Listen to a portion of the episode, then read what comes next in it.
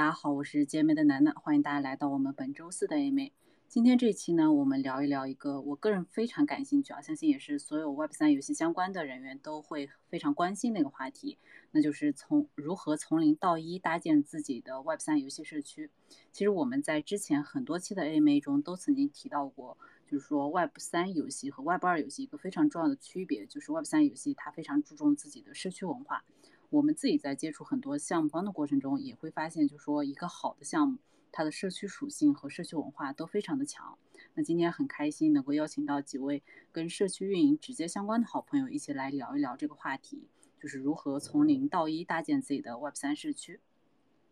那我们先请几位嘉宾跟大家打个招呼，做个简单的自我介绍。在嘉宾做自我介绍的过程中呢，也请台下的听众朋友们给他们点个关注，关注一下咱们台上嘉宾的推特账号，锁定他们更多精彩的内容和观点。那我们先请周黄。Hello，主持人，听得到吧？可以听到，声音很清楚。啊，Hello，大家好，呃，我叫周黄，呃，我我们的那个社区是飞檐走壁社区。然后我我同时也是这个 Matrix 的这个中文社区的这个群主，呃，谢谢主持人，谢谢周航。嗯，其实其实我了解到周黄就是通过 Matrix 中文社区呃才了解到他的，因为就是我我听说就是 Matrix Matrix 中文社区这个项目是周黄一手搭建的，而且他们整个社区文化和社区的活跃性都非常的高，所以待会儿也可以请周黄跟我们分享一下他是自己如何从零到一创建这些游戏社区的。呃，下一位 Robin。哎，Hello Hello，大家好，我是 Robin。然后，呃，从零家社区这个确实也是我们一直在做的一件事情吧。啊，我们是从二一年十月份开始立项，呃，launch 的我们的第一批 NFT。从那会儿开始，我们就开始去 build 自己的社区。然后到现在，差不多是，呃，Twitter 差不多是有一百一十 K 左右的粉丝，然后 Discord 差不多是有五十 K 左右的粉丝的一个规模。然后也很高兴能今天跟大家在这样的一个场合讨论从零搭到一搭建 Web 三游戏社区的这样一个话题。嗯，谢谢。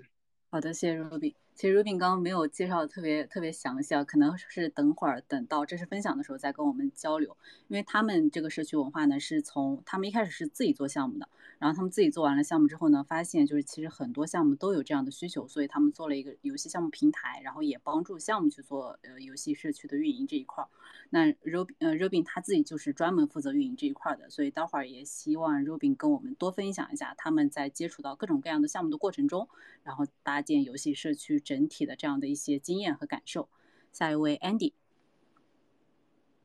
Hello Hello，大家好，我是 Andy，然后目前是呃在 Banker Style Marketing 的呃部门负责一些呃内容策划，还有就是投放宣发的一些事务，然后同时也在做呃 Great 的 Marketing，它的前身是呃一个就是呃悦跑圈，就是在 Web 二有超过呃一用户量的这样的一个社交加跑步的。呃，一个运动的 app，然后也是在就是呃去年的这个时间投入到了这个 Web 三的建设当中，然后目前 Web 三的这个 app 有呃将近十万的用户，呃以早期第一批的这个就是运动跟马拉松爱好者作为基础，呃进行运营，所以呃这一块的话也是有一些社群运营的一些小的一些体会吧，然后希望可以来跟大家分享，也跟大家学习。谢谢 Andy，那。其实我们今天就是几位嘉宾当中，Andy 是同时兼具就是 Web 二的项目，然后和 Web 三的项目这种呃运营的经验的这样的一个嘉宾，所以所以待会儿也可以让他从 Web 二和 Web 三，然后他这种两种的不同的社区文化来跟我们一起交流一下今天这个话题。呃，看一下，那。我们今天在跟，因为我们今天其实来了很多新的朋友嘛，包括我看到台下其实还是有很多熟悉的朋友的。我们还是要跟大家简单的介绍一下我们的活动流程。那开场结束以后呢，其实我们就会正式进入到分享环节了。我们的分享环节呢，一般会分为主题分享和自由讨论两个部分。等到自由讨论部等等到自由讨论的部分，如果大家有什么问题的话，都可以申请发言，跟咱们台上的嘉宾一起交流。那也请台下的听众朋友不用心急啊，因为我们一般半个小时之后呢，就会进入到这种自由讨论的环节，所以我们前半个小时都会建议大家先听一下咱们嘉宾的分享。那大概半个小时之后呢，如果大家有什么想要交流的，就可以加入到我们的讨论之中。那同时也还是要声明一下，就是我们今天分享的所有的信息和内容，均不构成对任何人的投资意见。加密市场是一个波动非常大的市场，所以还是要提醒一下大家，投资有风险，请大家谨慎对待。那下面呢，我们就正式进入到咱们的主题分享的环节了。因为我们今天的话题就是如何从零到一搭建自己的游戏社区嘛。那刚刚前面几位嘉宾在自我介绍的过程中呢，有简单的带一下咱们的社区情况。那下面呢，我们就还是先请几位嘉宾简单的介绍一下自己的游戏社区，包括他们的平台运营时间、大概规模，以及整就是这种从零到一的这种过程，也可以跟我们简单的分享一下。那这次我们还是从周黄您这边先开始，可以吗？嗯，好的好的，呃，我先简单说一下，就是我是二一年底入圈的吧，然后现在我们那个嗯飞檐走壁社区大概有呃一两千人这样子吧，然后基本就是里面有之前玩玩鞋子的那个 Stepen，然后一些一些玩玩家嘛，然后我我嗯我。我说一下从那个零到一这个这个这个过程吧，然后当时我是去年二月初玩的这个 Stepper 嘛，然后跟跟朋友跟朋友差不多有有有建了七个微信群吧，然后呢，呃，怎么去去去搭建起来了？就是呃，我当时就基本基本每天就是从从早上一醒，然后到了晚上就基本在那个就是社群里面。就包括帮帮新人，然后解答问题啊，然后自己也也也会去去开宝箱啊，然后去去和去和这个这个鞋子嘛，然后呃，因为也也比较欧气嘛，所以所以大家都叫我周欧皇嘛，然后然后简称周皇的这样子的一个由来嘛。然后后面的话就是就是积累了一批粉丝嘛，包括。包括一些大户啊，因为嗯，当时玩那个 Stepen 的时候，然后也也也也会去那个细分细分一些，比如说大户群啊，或者就是一些呃，然后那个就是代币的那个慈善大户群，反正就是会会分分各种细细分的一些小群嘛。因为有一些大户他他不太喜欢在这个大群里面讲话，然后呢，哎我。有一个想法就是去去细分这些这些群，然后呢去去留住这些大户，然后后面的话，Stepen 后面就就就那个清退之后，然后也也也解散了一些群吧，然后呢，当时只只留了一个这个粤粤港澳大湾区这个这个跑步群嘛，因为我在深圳这边嘛，所以当时就就建立了这个粤粤粤港澳大湾区这个跑步群，后面就就改为这个飞燕走壁社区吧。然后我们自己的团队也有这个投研分析能力，然后后面的话，呃，那个 Message 的这个这个设计也是，嗯，这是在是在这个年年初这个建立的吧，然后也也很快，呃，就把这个这个群建立起来吧，呃，是这样一个情况。谢谢主持人。那周黄，我能不能理解，就是你其实更多的是从一个个人的游戏玩家，然后到了这种社区的。运营，其实呃，对对对，然后从这个过程中，然后你建立了一个一到两千人，呃，一到两千人的这样的一个运营群体，然后你在建这个群的过程中，还会根据他们的人群设置不同的群，然后有针对性的去进行运营。呃，对，就是说，嗯，就是比如说某个项目，然后再去。细分一些小群吧，呃，那你们现在最主要的就是社区，你们是所有的游戏都去看吗？还是会重点把所有的项目的社区的精力放在一到两个游戏这样上？对，重点还是一到两个这样子吧，呃。那你们在发掘新的游戏项目的时候，有没有一些经验可以跟我们分享一下呢？经验的话，因为我们呃。团队的那个投研有四个人吧，然后还有另外一个另外一个的那个团队，他们也是专注炼油这一块，也是专注几年了吧？呃，就是说有一个合作伙伴，然后就是大家一起去去去分析吧，然后包括包括就像就像这次的这个设计吧，然后我们去去挖掘它背后的整个整个这个团队，呃，包括融资啊，还有这个团队的实力吧。好的，谢谢周黄。我觉得台下听众可以呃从这里面能简单听出来，就是周黄他其实是从一个个人玩家，然后到这样的一个社区，然后再到团队运营的这样的一个经历。所以如果待会儿如果是从个人玩家的角度对这一块比较感兴趣的话，可以跟我们周黄继续交流。那下一位我们请周炳。嗯，好呀，好呀。呃，我其实入圈的时间也差不多是二一年左右吧，二一年年中十月份左右这个样子。然后我其实，在进入 Web 三之前，我本身也是在，我当时在快手也是做运营，然后所以其实呃，后来进入 Web 三以后，其实有一些打法是互通的。然后我先简单介绍一下我们的社区的一个搭建的一个情况吧，就是我们从十月份开始，去当时我们的呃立项的定位是想打造一个资产互通的一个游戏世界，然后在这个样的一个背景下呢，我们发售了我们的第一批 NFT 资产。然后当时在同时自研三款游戏，然后前两款游戏进入了 Open Beta 的一个阶段。然后在这个过程中呢，我们也是逐步的去搭建自己的游戏玩家社区。然后当时游戏玩家社区也是从零开始做，然后做到四十多 K，现在是五十 K 左右的这样的一个规模。那去年年中的时候，其实我们有观察到，当前这个 Web3 里面呢，还是有很多非常多的一些问题吧。就比如说，呃，对于一个 GameFi 来说，玩家进入的门槛还是比较的高。以及它的整个在游戏里面的交易的链路也不是很通畅，在这个过程中，我们把自研游戏中的一些技术打包了出来，做成了一个面向游戏项目方以及一些个人开发者的一个 SDK 的一个开发平台。然后在这个过程中，我们也开始了呃做开发者社区的一个搭建。现在在我们平台上 build 的开发者差不多也有四千多人的这样的一个规模，也在开发者社区来呃的这个层级来说，也算是不错的一个呃数量。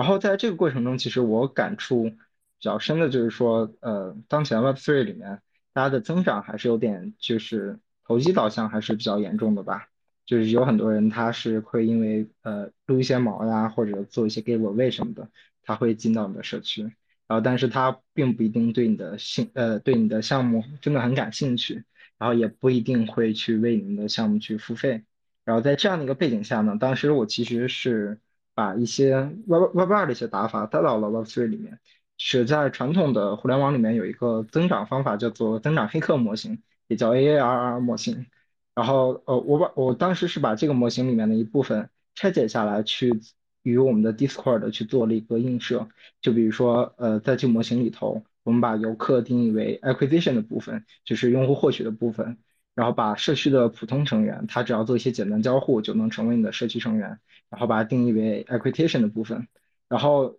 我们还设置了一些活跃指标，只有完成这些指标的人，我们把它算作 retention，他们就能够留存。然后在这个过程中呢，在留存的成员中，又有一部分人他会转化成我们的 revenue，就是成为我们的持有者，成为我们的 holder。然后在 revenue 中，它还有一部分，它达到了 refer 的这个级别，就是他愿意会自自传播我们的社区。然后我们把它定义为我们的大金，或者说一些核心持有者。然后当时我们这个模型推出来以后，给不同的这个层级去根据它的不同的标签去呃发发放不同的权益。然后当时这个效果还是蛮好的。一方面是当时从我们的二十二 K 一下就涨到了四十 K 左右的一个规模。然后同时当时呃我们在跑这个模型之前，我们的活跃率差不多只有百分之十左右。就是二十二 K 里面只有两千人，差不多是活跃用户，但跑完以后，这个基本上翻了一倍吧。就是我们四十 K 的时候，我们峰值当时活跃用户一天在线能有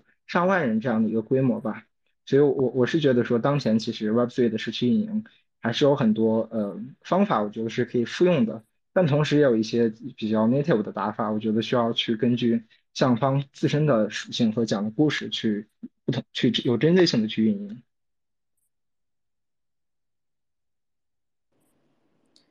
谢谢 Robin。啊，Robin，你能不能接着就是刚刚有针对性的运营这个话题，继续再分享一下？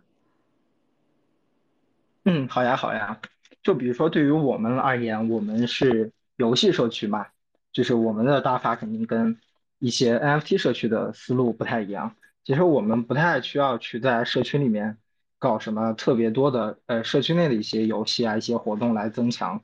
玩家的粘性，我们只需要去让大家去玩我们自己的游戏就好了。而且我们所有的社区内的这些权益的设计，也都是围绕着他玩我们的游戏来去实现的。就比如举个简单的例子，就是因为我们当时，包括现在，我们也没有去上架我们的代币嘛。但当时，呃，我们是在社区里面搭建了我们的一套积分系统。那这个积分系统呢，就是会根据玩家的不同行为，比如他在游戏内的单局的对场，呃，对战的时长，然后以及他玩我们的游戏的一些频率，包括他在我们的游戏 Open Beta 期间取到的一些成就，以及还有少部分的游戏外的，比如说 Discord 的一些活跃率啊，包括一些我们的呃社媒上的活动的参与率，那他会获得一个相应的积分。这些积分它不光只是，呃，它不仅是一个空投预期，它更是一个直接可以在我们的积分商店里面去兑换成，无论是我们的 NFT 还是 Token，然后甚至是直接兑换 USD、DT 或者 ETH，可以直接兑换的这样的一个积分。然后，所以当时这个激励体系出来以后，其实我们当时，呃，游戏社区的热度，其实游戏的热度其实还是蛮高的。我们有一款游戏叫 Mirror's Jump，它现在也上架了 Google Play。我们当时呃测试它七天吧，差不多，然后它的下载量就超过了一万次这样子。所以我觉得就是需要根据呃你的项目属性和你社区的属性去有针对性的运营。当然这里面还会有一些更细的一些呃问题，我觉得就是也是项目方需要注意的。就比如说有的项目它的比如说定位不同，可能它的定位就是一个三 A 级的一个作品，或者是一个比较重的一个游戏。那么其实它其实就不适合一些，比如说像东南亚这些地区的玩家，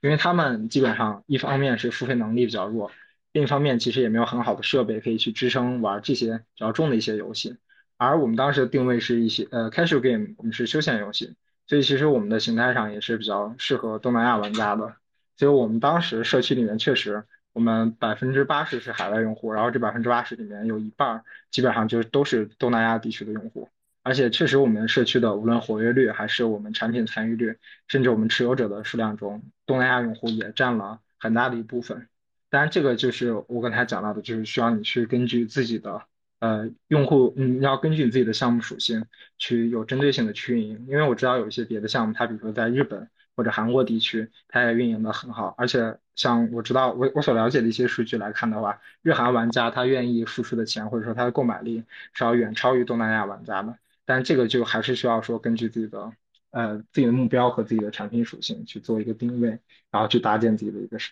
社区。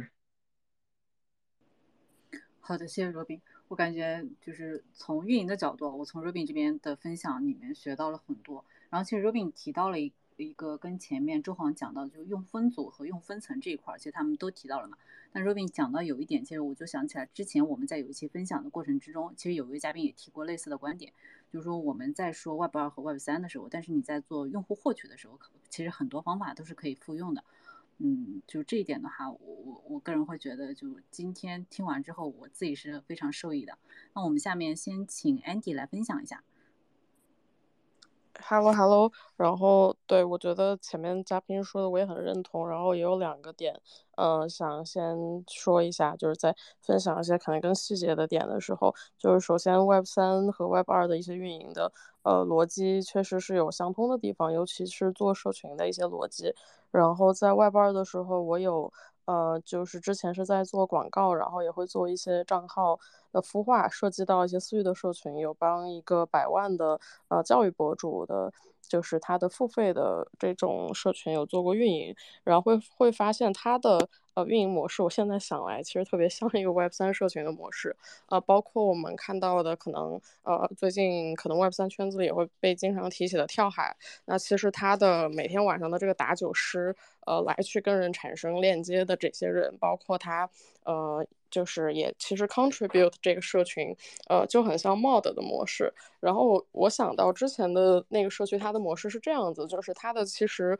嗯，比方说来去参与它这个付费的活动的人，呃，其实每一期可能有几千人。那以一个微信群为例，可能就是五百人。这五百人会被切割成以二十人为单位的，呃，每个小的这样的一个更小的群体，我们暂且称之为小组。然后这个小组也会专门有两个人来来去。呃，作为就是我们所谓的就是管理者吧，那这个管理者更多的是要在这三十天的一个旅程里面，呃，每天的中午、晚上，然后同时在呃中间设计各种各样的活动，然后来去呃提高大家的活跃度，同时在这最早期要做的一件事情，其实就是人的用户画像的分层，就是比方说这二十个人，可能大家呃需要让他去介绍一下自己，然后以及去说就是呃我们要对人有一个定位，比方说来。来我们呃产品的用户也是，那最早来的人，他们大概是一个什么样的画像？然后我们的 mod 要如何跟他们去沟通呃互动？那可能前期还会到有一个非常尴尬的情景，就是没有人搭理我们，呃，所以 mod 之间要有一些剧本，这些也是呃就是比较必要的。所以我现在看来，可能说呃一个是就是精细化的运营，以及一些呃前期的。对于呃互动的一些设计，呃其实是非常需要的。然后第二一点就是，我觉得第一批的呃种子用户一定要找好。那我们可能跟呃就是游戏纯游戏社群还稍微有点不一样。那 Greaty 它其实更偏重就是对于垂直领域，呃就是跑步更喜欢的一群人。就像刚才 Robin 提到的，其实如果可能频繁的用单次的这种就是抽奖的话，呃去来吸引人，也许就是单次的这样的效果。其实不会特别好，呃，反而他可能不是真的感兴趣你的产品品的内容，而是来去追求一些就是单次的这种利益，所以可能也要巧妙的使用这些方法。那我们在第一批做的，我们会比较关心，就是呃第一批，比方说活跃节奏的这些人，呃，可能决定社群气质的人，呃，是什么样的人？所以早期引引入了很多这种就是纯马拉松跑者，那他们有呃有一部分确实是 Web 二的用户，但是他们可能不会说因为这个呃这些短期的一些折扣，然后来去说哦我想不想加入这个群体，或者我要不要马上离开？呃，同时也会在呃像比方说 Reddit。或者是一些呃专门分享攻略、分享一些就是垂直领域心得的一些群组里，发现一些特别爱呃分享给别人东西的人。那这些人我们认为非常宝贵，也会去跟他进行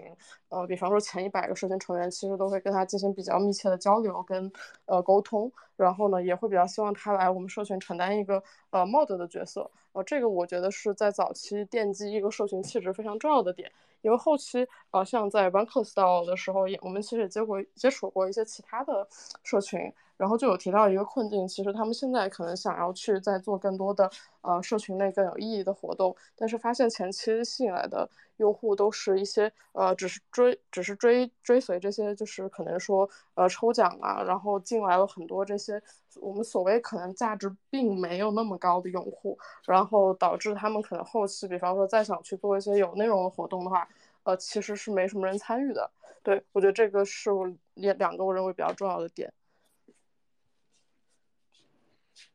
对，Andy，Andy 其实帮我把下一个话题引申出来了，因为我们今天聊是如何从零到一搭建自己的 Web 三游戏社区嘛。其实我们都知道，就从零到一这个过程中，尤其是冷启动这个过程，其实非常重要的。那我们有没有一些？呃，比较具体的方法，或者是比较通用的方法，能够找到这种种子用户，并且把他们发展起来。就是 Andy 刚刚已经跟我们分享了一些，那呃，看哪一位嘉宾可以就沿着这个话题再继续展开来分享一下。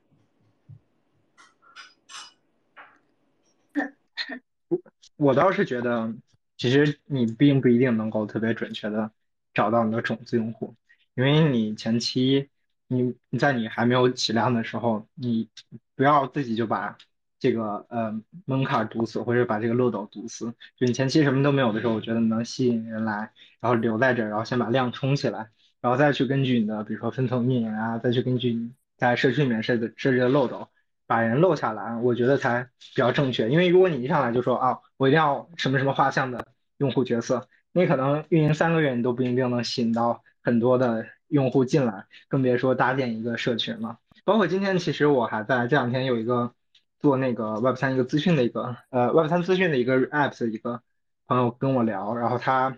呃我我那边推荐他去发一些任务呀，跟一些其他社区合作，跟一些比较大的像 GameFi、NFT 社区去合作什么的。然后他就问我，他说，哎，好像这些人跟我们想要的画像。不是很精准，那怎么办？那我其实当时的我我我我给他回复就是，或者说我的思考就是说，你是一个还没有很大的知名度，也没有很多用户量级的这样的一个 Web3 的一个应用，你第一点，呃，你首先要考虑的是怎么样把你的首批用户数量冲上来，而不是考虑首批用户到底呃是不是的那么贴合你的产品形态。我觉得即便到现在，其实绝大多数的项目还没有到。精细化运营的这个程度，就是你你说说实话，就像即便我们现在这个规模，五十 K 听起来好像很多，其实也就五万人。这个这个数字你放在传统的任何一个呃，无论是游戏也好啊，还是 App 也好，其实都是很少的一个规模。所以我觉得就是现在这个阶段，大家还是说把更多的精力去花在增长上面，要远比说是你去特定的去找种子用户要来的好一点。包括其实我们后来。呃，做转 to B 做这个开发平台，其实逻辑也是一样的。为什么我们要降低用户的门槛？那一定是要 onboarding 更多的用户进来，就比比如说通过他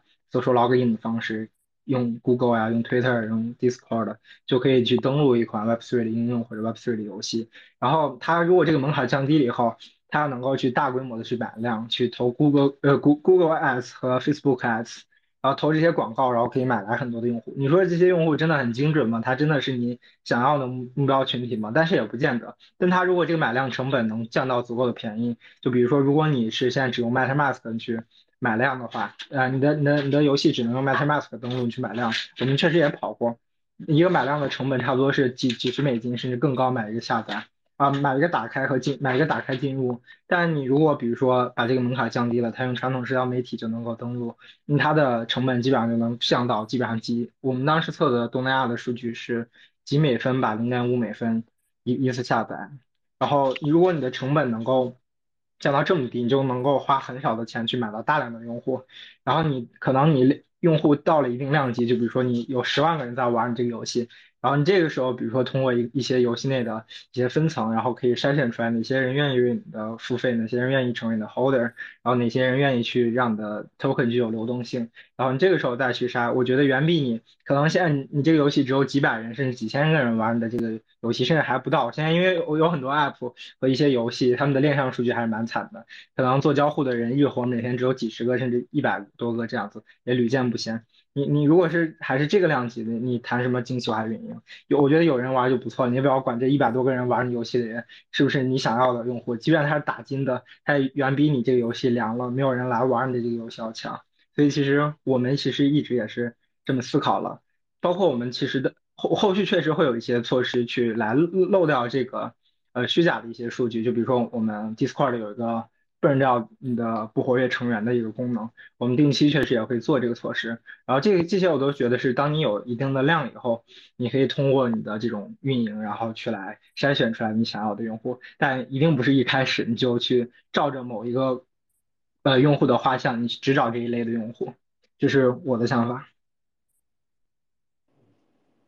谢谢若冰啊，若冰每一次发言都给到我很多的启发。那我想。呃，接着 Robin 刚刚提到的一些内容，然后想继续再追问一下。就首先就是你们在获取这种大的量的呃一些的基础的方法。第二就是你觉得什么样的一个量，对于目前的 Web 三社区来说，可能算是一个可以去进行下一步分层的这样的一个量呢？嗯，了解了解。我我觉得就是呃一个一个问题来回答。第一第一个问题就是呃怎么样获得大的流量？其实在呃，基本上 Web 三做运营的都知道几个大的 traffic，就是几个大的用户平台，像 Galaxy 啊，像快森什么的。基本上所有项目，就是无论你这个项目是好是坏，在你刚起步的时候，基本上你都会用需要依赖到这几个大的流量平台来去在上面发一些 campaign 来获得一些流量，然后这个效果也确实是很明显的。然后这个我认为是一个大的流量来源，因为我我知道 Galaxy 应该几百万的用户了吧，然后月活我记得是几十万还是多少吧，然后它的这个量很大，然后如果你能去做设计一些有意思的活动，然后拿出一些奖励的话，其实它的本质逻辑我觉得是买量的逻辑，只不过就是 Web3 native 的买量逻辑，就是你在这个大的呃 Web3 流量平台上去买一些用户进你的社区，然后这是一个方法。除此之外呢，还有一个就是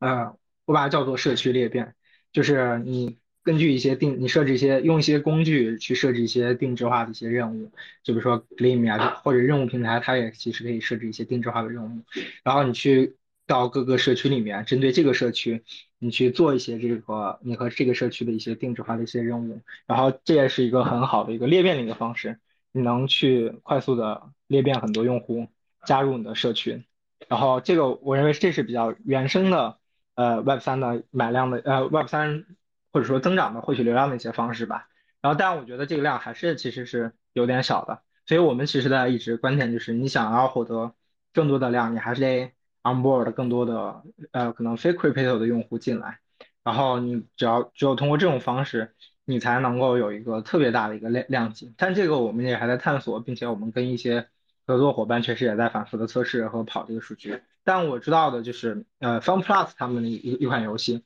就是今天我不知道大家有没有看那个新闻，就是刚融了一千，呃，Binance Lab 投了一千五百万的美元的那个游戏。然后我上周六的时候，我有跟他们一个，呃，一个核心的一个 leader 去吃饭吧，然后他们就聊到，他们其实现在也在测试如何，呃，一个 Web 三游戏如何在 Web two 里面，然后去获得这种流量，只不过他们尝试的不是。传统的像 Google Ads 或者 Facebook Ads 这种投放买量的逻辑，他们想尝试更多的方式。但我们能看到，就是他们的逻辑也不是说从 Web 三这些用户里面去吸引用户，而是说 onboard 更多的非 Web 三的用户进入他们的游戏。所以我认为这肯定是一条，呃，是一个比较难，但一定是正确的一个路径。然后第二个问题就是多大的一个规模？然后这个我觉得可以说直白点吧，就是，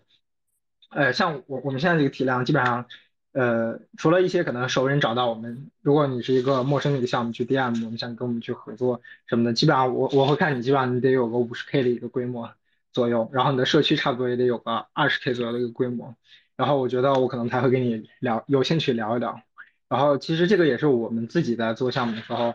去感受到的一点吧，就是你当你流量非常少，你可能只有十 K 甚至更低的时候，你去你去 pitch 一些项目，这些项目会不屌你，他然后他们也觉得。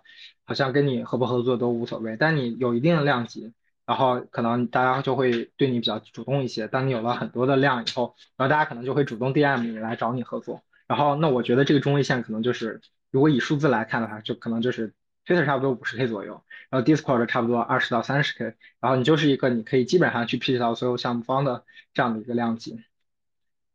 OK。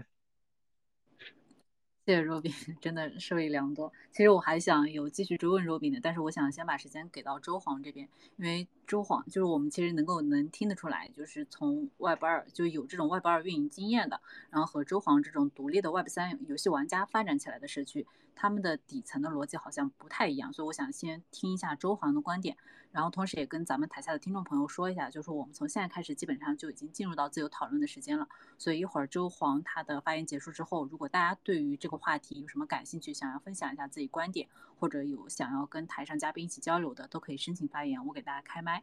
那我们先请周黄。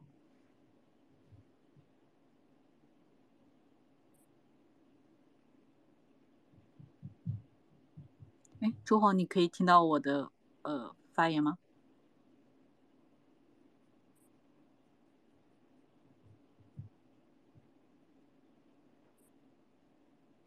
不好意思啊，是我这边没有声音，还是我听不到周黄的声音？因为有时候推特这边我的确是不太清楚。呃，我可以听到。哦，那可能是周黄这边的声音，我来群里面 找他一下。那这样就是周黄可能没有听到我的声音，我在群里面再艾特他一下。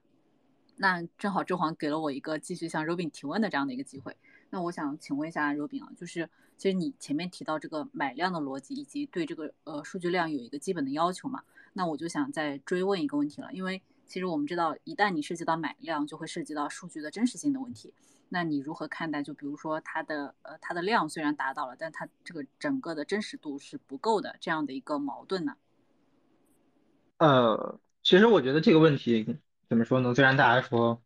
区块链是透明的，是去中心化的，是怎么怎么样的，但我觉得呃 Web 三项目是水分最大的，就是虚假数据，我觉得是特别多的。就是无论是链上数据还是链下链下数据，呃，弄虚作假，我觉得是屡屡见不鲜，而且是其实无法规避掉的。就是即便你没有说你说我一定不要让机器人进来啊，或者我一定不要机器人用户，但在这个过程中还是难免会有很多的呃机器人用户去，无论是进入你的社区或者关注你的 Twitter，甚至链上的呃多个钱包地址，然后去刷你的项目的交互。这个也是非常非常多的，也是其实我我我是觉得说规避不掉的，只不过就是这个项目方你自己要清楚你的项目大概有多少水分，但呃这个其实我觉得对于投放来说反而我觉得他们会好一点，因为基本上 Google 像或者 Facebook 他们这种广告机制已经运行了非常非常多年的。这样的，他们有一个非常完善的一个呃识别机器人的这样的一个体系，然后基本上它能够保证大部分，它会有一个数值的，我记得，但我具体忘了那个数值是多少，但我记得是很高的一个比例，就是它能保证你这个比例进来的用户都是真人用户，他不一定对你的项目感兴趣，但他一定是真人的。而现在就是包括你点开我的推特，你也可以看到可能有很多的有的没的的，甚至虚假的机器人。包括今天 Space，我看可能也也会有一些机器人混进来，这个就是可能 Web3 的行业特性嘛，就是因为它会逐利。就比如说，可能我之前也发过一些跟别的项目的 giveaway 活动呀，有的人为了可能撸这个奖励，然后他创建了多个账号，甚至直接用脚本去弄虚作假。然后包括一些活动也也会看到，每次其实也是会有一定比例的机器人去参加各种各样的活动，即便这个活动可能链上，它可能也会以。这种多个钱包地址啊，甚至工工作室的方式，然后去刷你这个交互。所以，我第一个观点就是这个是没有办法避免的。第二个观点，这个也不要去抗拒它，我觉得就是顺其自然，因为你的呃，无论是你是游戏还是你的应用，你大概率就是你自己会知道你的真实的用户玩家是多少，你每天的对局记录是多少，然后你的游戏的人均打开率和人均留存的三日流、你的七日流。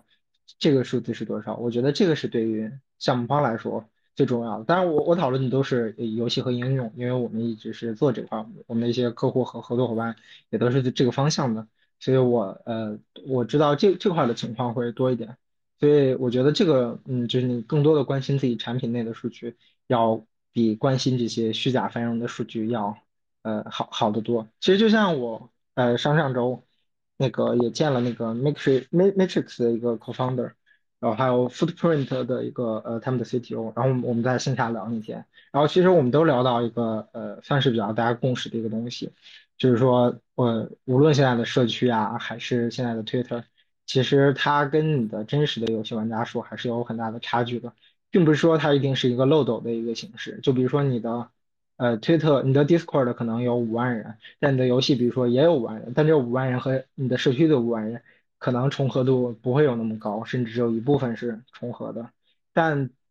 我们还是要做这个东西，因为可能会有其他的一些作用。一方面就是让真正的想玩游戏的玩家，他会有一个沉淀的地方，他可以有一个跟其他玩家和官方去产生互动交流的一个地方。另一方面也是出于一些，比如说融资的需要啊，或者说出去去做一些 co-marketing 的一些需要，所以你是有需要，也是嗯，必须要去建造这样的一个社区的。但你其实也不用太担心你的社区机器人多不多，或者人数有没有那么多。我觉得只要你做到一定量级，它能满足你。比如说投资人看完也觉得你们社区还不错，有一个看着还不错的数字，然后你出去 pitch 别的项目，然后他们也觉得啊你的社区看起来还不错，然后我就觉得就可以了。你把更多的时间。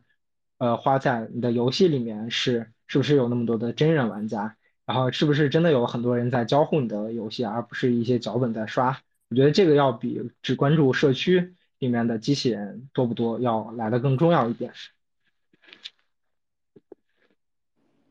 好的，谢谢 Robin。呃，Robin 的分享就让我觉得就是是非常的专业的这种 Web 二的传统的运营打法。然后，那我想接下来再请教一个问题啊，就是我我们。呃，其实可以一起探讨一下，就是我们在探讨 Web 三游戏它的 Web 三游戏和社区的关系的时候，经常会提到，就是说创始人或者说这个项目方团队一定要深入社区。那你能不能呃分享一下你们对于这样的一个观点，这样的话题的一个观点？同时呢，结合一些实际的案例，一些哪些比如说做的比较好的，或者一些做的不好的，然后这种案例来跟我们分享一下，为什么说游戏的创始人或者项目方一定要深入到社区？嗯，了解。其实，呃，这个我们也是这么认为的，就是我们包括到现在，我们的无论你是无论是我们的 CEO 还是呃我们的 CTO 或者 CPO，然后以及我就不用说了，因为我是负责运营的嘛，我肯定会深入社区。呃，我们其实都是会对社区有一个非常深入的嗯沟通和了解以及观察吧。就是这个是从项目立项一直到现在，大家都坚持一直在做的一件事情。我觉得首先就是呃对于 Web 三来说。它的你的 holder，其实我我更多的把它呃理解为你的股东或者说你的共建者，它不是说你的在传统，比如说你是一个传统游戏玩家，你只是我的用户，你只是我的消费者，它更多的是一个股东和共建者的一个关系。所以我觉得就是，嗯，对于你一个项目来说，大部分项目肯定都会发自己的 NFT 嘛。你的 NFT holder 其实是我觉得，呃，是非常重要的一批资源，就是也是你们非常宝贵的股东，或者说你你们社区的一些重要的组成部分。所以他们的意见，我觉得对于项目的发展其实是至关重要的。而且确实，事实也证明，呃，会一直跟随你，呃，跟随你的项目的发展的。然后也会一直去坚持的去你们项目的互动，然后甚至在你的低谷，比如说，呃，你们的 NFT 价格不好呀，或者是你产品没有太大动作的时候，一直坚持在你们这边的，也一定是你的 holder，一定是这批人里中的一部分群体。所以我觉得就是你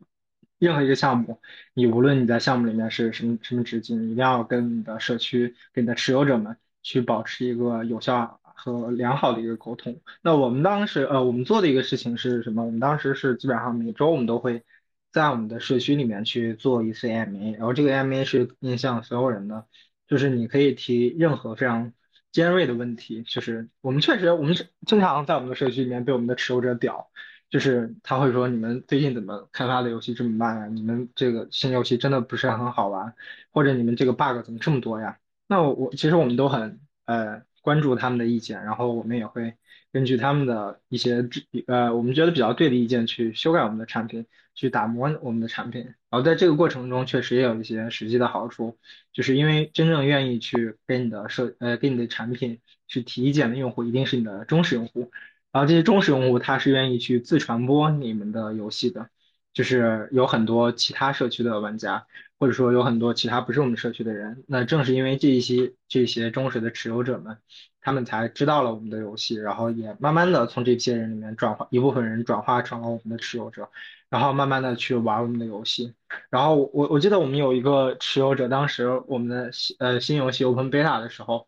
然后他一个人好像搞了三十多个人，就是他的家族、他的亲戚朋友们，所有人他都叫过来来玩我们的游戏，所以也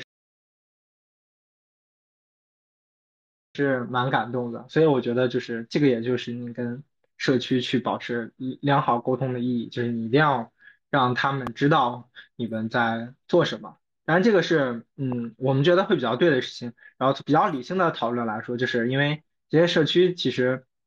嗯，你如果不跟你的社区沟通，你的持有者们不知道你在干什么的话，他会产生恐慌情绪。他一旦产生恐慌情绪，他大概率会去抛售自己的资产，无论是一个 NFT 也好，无论是 token 也好。那么他一去抛售你的资产，你的资产就会贬值，你的资产贬值，大家就会引起更大的恐慌，然后你这个可能就会加速的去死亡螺旋，去崩塌。然后即便没有这么严重的，你可能也因为币价的不振，或者说你的 NFT 价值是价格实在太低了。然后导致不会不再有新人或者说新的投机者愿意去加入你的社区玩你的游戏，这样这都不是一个呃不好的一个结果。所以我觉得这个是从呃更多的理性角度或者说原因角度，我觉得也是要与社社区积极沟通的一个意义。好的，谢谢若冰。呃，周黄，你现在可以听到我发言吗？啊，可以，可以，可以。啊，我刚好在我们先在那个外面有点吵，不好意思。好，没事。啊，你说，没事没事。我们先回应一下上面的那个问题啊，因为我们今天几位嘉宾其实从第一轮的发言就能听出来，就是说周黄你可能是从 Web 三的游戏的个人玩家，然后转到做社区这一块儿，但是我们另外两两位嘉宾可能是直接呃套用了很多互联网的就原来 Web 二的这种打法，所以我也想听一下，就是周黄你作为这种 Web 三的游戏个人玩家，在你们发展社区的过程中，你们是最呃如何？就是最开始的这种冷启动的过程，找到你们自己最初的那批种子用户，那同时把这这个这个用户发展到发展到大的这样的一个过程，能不能跟我们分享一下？OK OK 啊，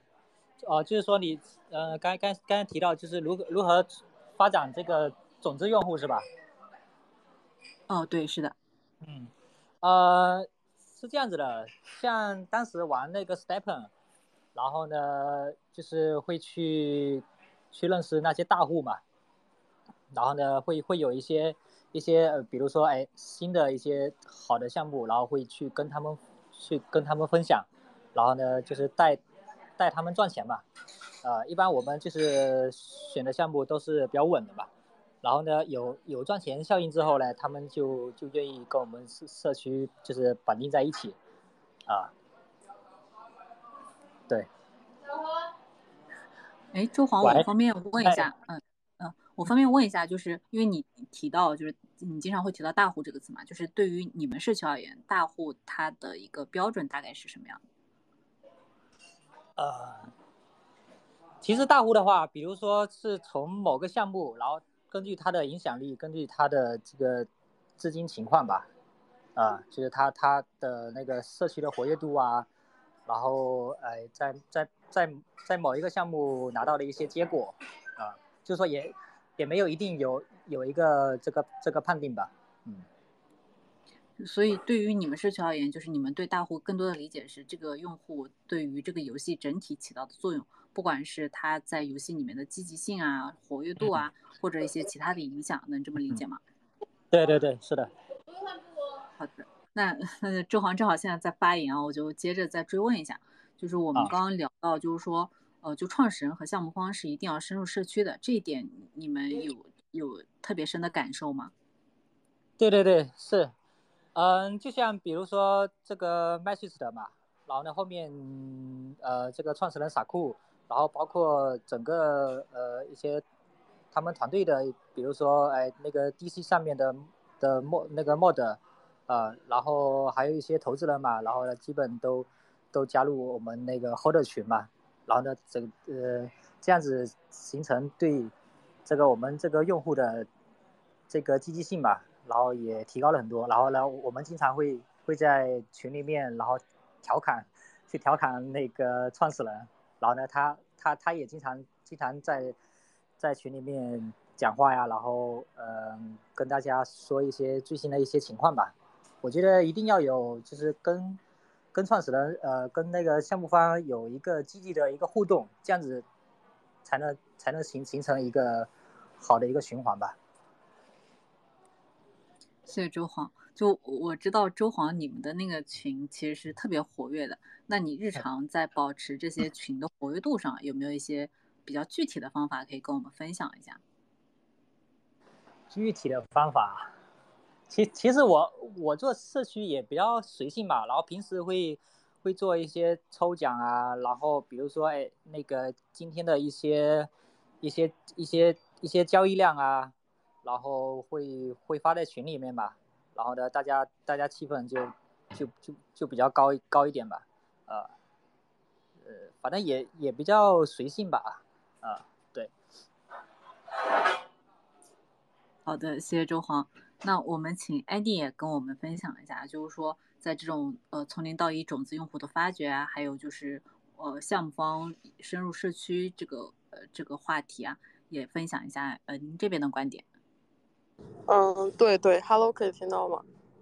呃，可以听到的。哦，对对，我其实刚刚想那个 echo 一下，刚刚 Robin 说那个点，就是初始还是要有很多人进来玩，这个确实非常重要。然后，但是我们会对那个，比方说自己的 mod 团队，或者说是早期可能在，尤其是喜欢在群里面整活的人，呃，对这些人的一些就是气质，以及说他，呃，比方说爱分享，或者是他的一个。呃，在呃这个领域里面的一个贡献值会比较关注，然后也会呃去，比方说像 Reddit 一些垂直社区里面，呃去挖掘这样的人，就是跟他们先混熟。那其实就是因为呃 g r a t 是一个呃以跑步还是以跑步为中心的一一个游戏化的一个社区嘛，然后它首先的话，呃确实是因为它在 Web 二这一块有比较多的呃跑者呃这一块的资源。然后也决定了，就是说这个，因为跑者的社区其实，呃，它是相对来说其实挺高净值的。然后首先人们会对社交，呃，有一个需求，就比方说可能是在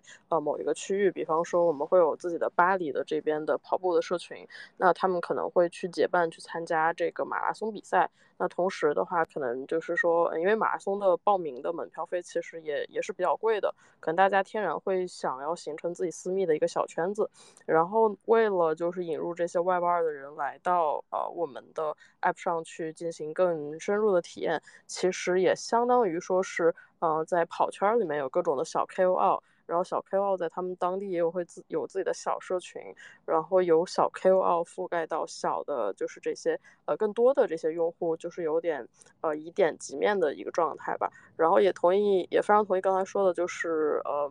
呃要创始人要更深入的去呃到社群里面，然后其实也能看到游戏行业里面有很多那个有意思的例子，比方说创始人拿自己玩梗啊，拿自己的这个表情做成就是呃做成表情包，然后各种各种 memes。对，我觉得是一定是特别必要的，然后能也特别有益，能够吸收大家的一些反馈。但核心感觉就是说，可能我们要跟我们的那个 mod 团队，就是有一个更强的沟通。就它绝对不是一个呃代替我们去回消息，或者说是在不同园区只是呃分发消息的这样的一个存在。它更多的是一个。嗯，可能说就是有点像一个小网红了，可能是在当当地，然后他其实是一个呃，有点像 ambassador 的一个性质啊。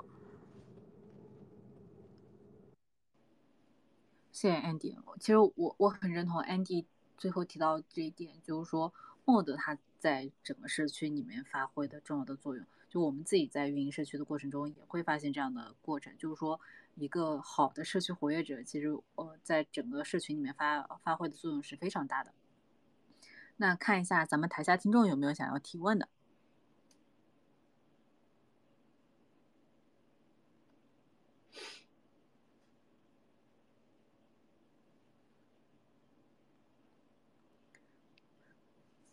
或者咱们台上嘉宾有没有想要跟我们在一起分享或者交流一下的？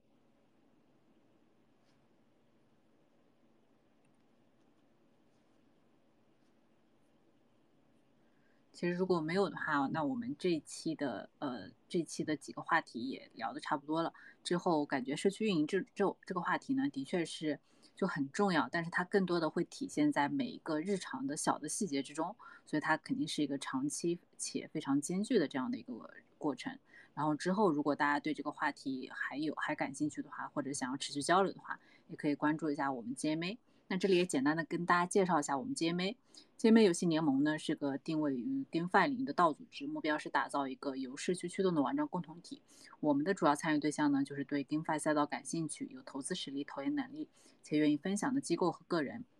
也会不定期的在社群分享有参考价值的炼油领域的生态报告、推研报告、游戏测评等。每天在社群呢也会更新 GameFi 重要事项的相关资讯和内容。基本上没有什么特殊情况的话，我们每周都会做一期跟炼油相关主题的 AMA 分享。那围绕整个炼油领域，包括生态发展、具体项目等一系列的话题，我们会在每一期的分享过程中呢，逐一跟大家进行交流。而且除了日常的社区分享和活动之外呢，我们还有一级投资、二级投研、Play to Earn。等一些游戏公会，所以也欢迎大家加入。如果是首次听我们 AMA 的朋友，大家可以点击一下我们 GMA 的头像，关注一下我们的推特账号。我们所有信息呢都会通过这个账号进行分享，也可以通过账号里的 Link Tree 进入我们的 DC 群。欢迎大家加入我们，我们一起交流，一起学习。嗯，最后看一下有没有想要提问的听众朋友，或者是想要跟大家一起交流的。如果没有的话，其实我们这一期的分享也差不多到这里结束了。那最后再提醒一下大家，关注一下我们今天的三位嘉宾，那分别是来自 Matrix 呃 Max 呃 Matrix One 中文建设者的周黄，然后来自我们 Mirror World 的 Robin，还有我们 Backless Store 的 Andy。那感谢几位嘉宾的精彩分享，我们今天就到这里结束了。好，谢谢大家。好的，谢谢大家，拜拜。拜拜。